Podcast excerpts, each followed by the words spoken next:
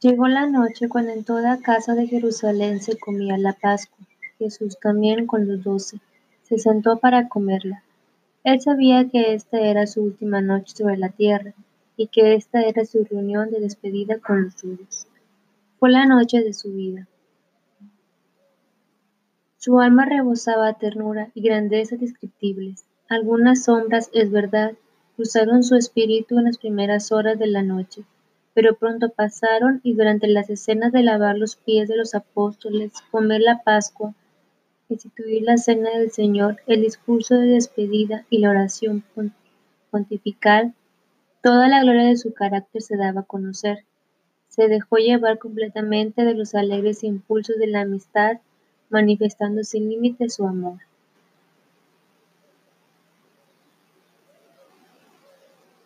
Levantándose de la mesa a la medianoche, pasaron por las calles y salieron fuera de la población por la puerta oriental de la ciudad.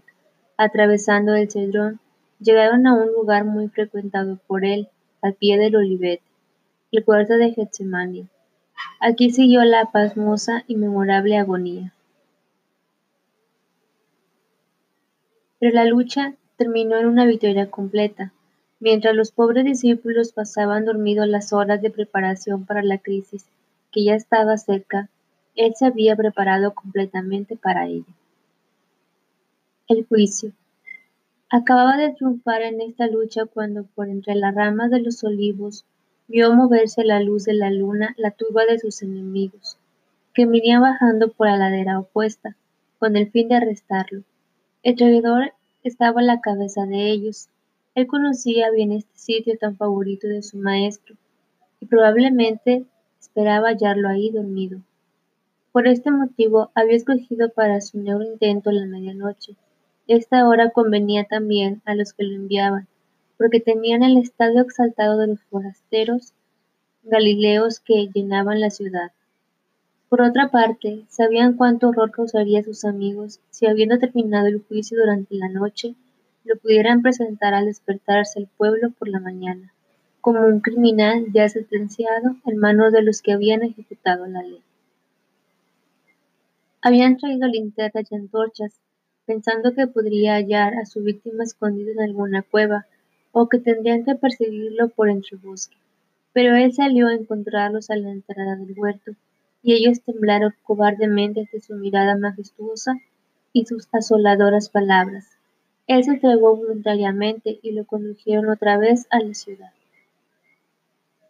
Hubo dos juicios, uno eclesiástico y otro civil, en cada uno de los cuales hubo tres grados.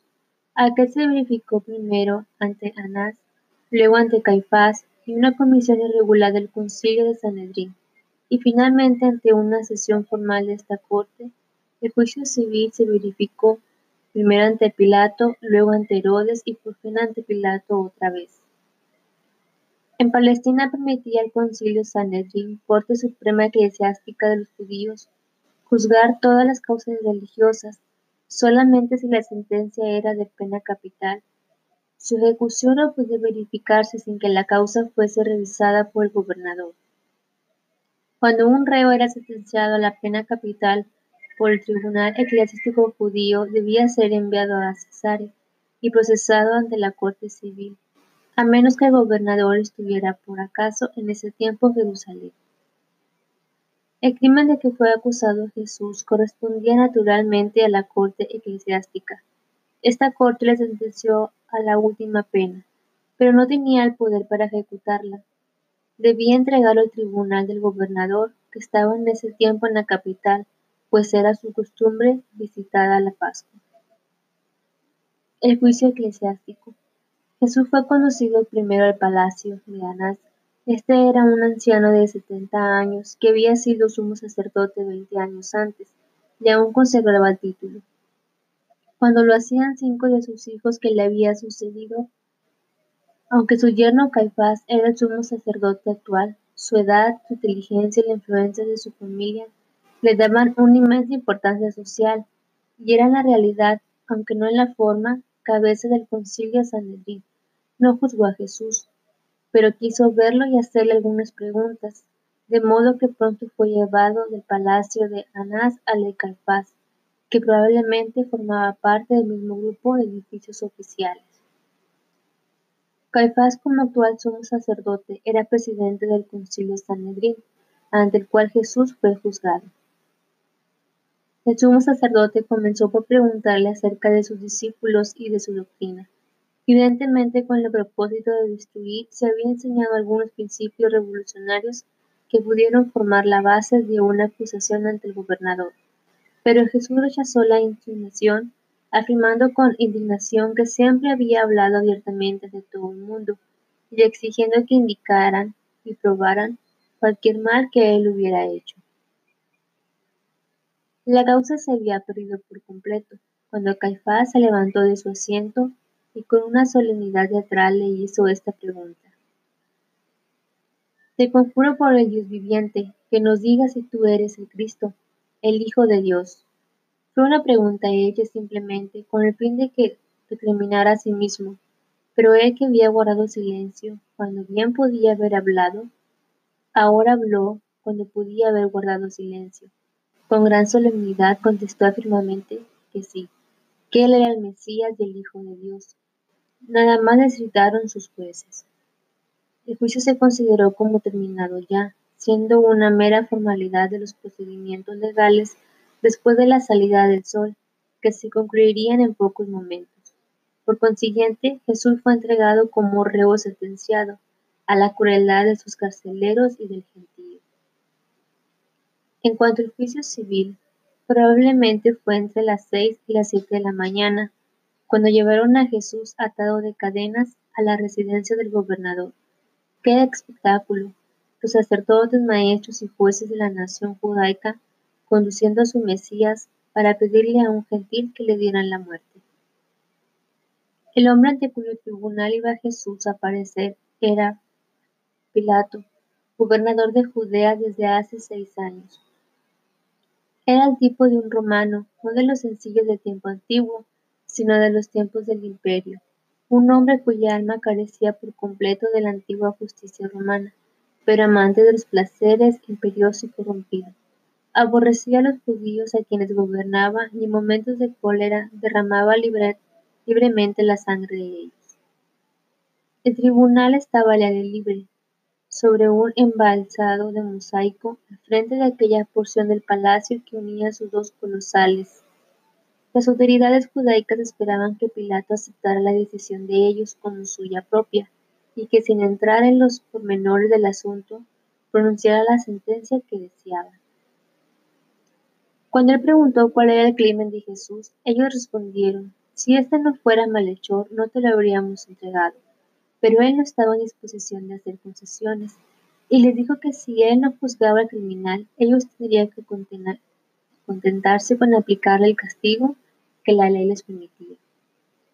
Forzados contra los, contra los que esperaban hacer cargos formales, las autoridades judaicas arrojaron una andanada de acusaciones, entre las cuales sobresalían estas tres, que pervertía la nación, que prohibía pagar el tributo romano y que se había establecido como rey. Le preguntó acerca de las acusaciones hechas en su contra, informándose especialmente si era verdad que pretendía ser rey. Jesús respondió que no había sustentado tal pretensión en un sentido político, sino solamente en el terreno espiritual como rey de la verdad. Ellos gritaban que Jesús había exaltado al pueblo, por todo el país comenzando desde Galilea hasta este lugar. Esto le recordó que Herodes, gobernador de Galilea, estaba en la ciudad y que podía excusarse de tan dificultoso asunto, enviándoselo a él. Pues era un procedimiento común de la ley romana transferir un prisionero al tribunal que era arrestado al territorio en que residía. Por esto lo mandó en mano de los soldados de su guardia y acompañado por los infatigables acusadores al palacio de Herodes. Mucho se alegró al ver a Jesús, cuya forma había sonado por tanto tiempo en todo el territorio que él gobernaba. Era tipo de un príncipe oriental, tenía un solo pensamiento en su vida, su propio placer y diversión. Fue a la Pascua solamente para distraerse. La venida de Jesús parecía prometerle una nueva sensación, cosa de la cual él y su corte tenían a menudo necesidad urgente esperaba ver a Jesús hacer algún milagro. La ejecución de aquel monstruo propósito fue sin embargo interrumpida por un incidente que parecía ofrecer a Pilato una vez más un medio de escaparse de la dificultad.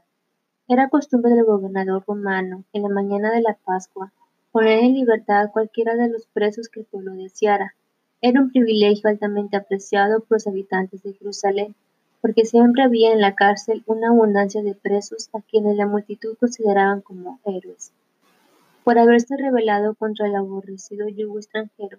En este momento del juicio de Jesús, la turba de la ciudad, desbordándose en las calles y callejuelas a la manera de los orientales, llegó como un torrente por toda la avenida hasta el frente del palacio, pidiendo a gritos su prerrogativa anual. Por esta vez la petición agradó a Pilato, porque vio en ella una manera de escaparse de su desagradable posición. Pero esto resultó ser un lazo en que estaba metiendo el cuello. Ofreció a la turba la vida de Jesús. Por un momento, esta quedó indecisa, pero ellos tenían un favorito, un caudillo distinguido contra la dominación romana. Además, empezó inmediatamente a correr por todos los oídos una voz que acudía a todo motivo de persuasión con el efecto de inducirles a que no aceptaran a Jesús. Comenzó a clamar a favor de su propio héroe, Barrabás, ¿Qué, pues, haré con Jesús? preguntó Pilato, esperando que la respuesta de ellos fuera, dásnoslo también. Pero él se equivocaba. Las autoridades judaicas habían ejecutado con éxito su trabajo. De miles de pechos resonó el grito, sea crucificado. Tales sacerdotes, tal pueblo, la nación ratificaba lo que sus gobernantes decían. Completamente confundido, Poncio Pilato preguntó con enojo por qué, qué mal les ha hecho. Pero él había puesto la decisión en sus manos, y ellos gritaron, fuera con él, crucifícale, crucifícale.